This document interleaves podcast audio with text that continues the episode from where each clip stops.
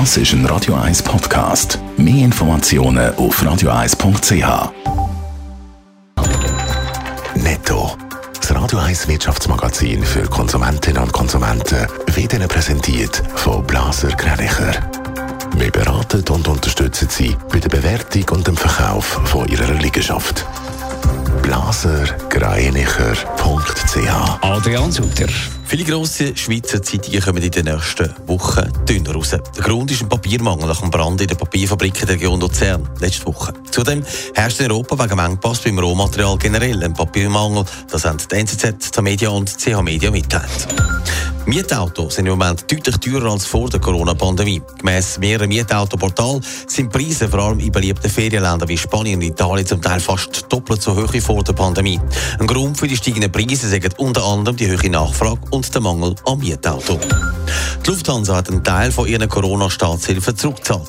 Im Ganzen hat die deutsche Airline, die auch Swiss dazugehört, nach einer Kapitalerhöhung anderthalb von zweieinhalb Milliarden Euro zurückgezahlt.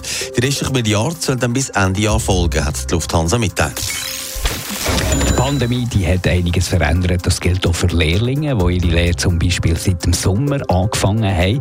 Was hat das für Auswirkungen und was ist ihnen wichtig beim Arbeiten? Adrian Sutter, eine neue Umfrage zeigt, den Lehrlingen in der Schweiz gefällt, was sie haben. Ja, Plattform professional.ch hat eine Umfrage gemacht bei den Lernenden in verschiedenen Berufen und man sieht, es ist vieles anders als auch schon. Homeoffice, Fernunterricht oder Kurzarbeit, es ist viel gegangen in den letzten Monaten, was ungewöhnlich ist.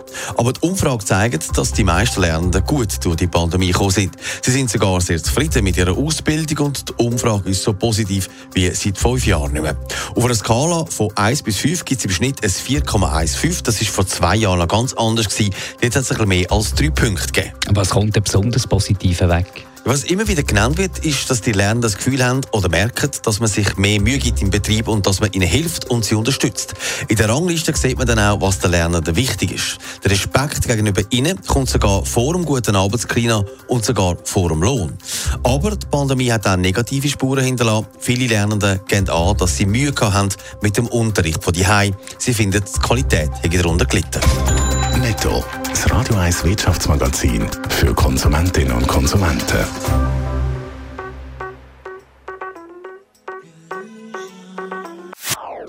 Das ist ein Radio 1 Podcast. Mehr Informationen auf radio1.ch.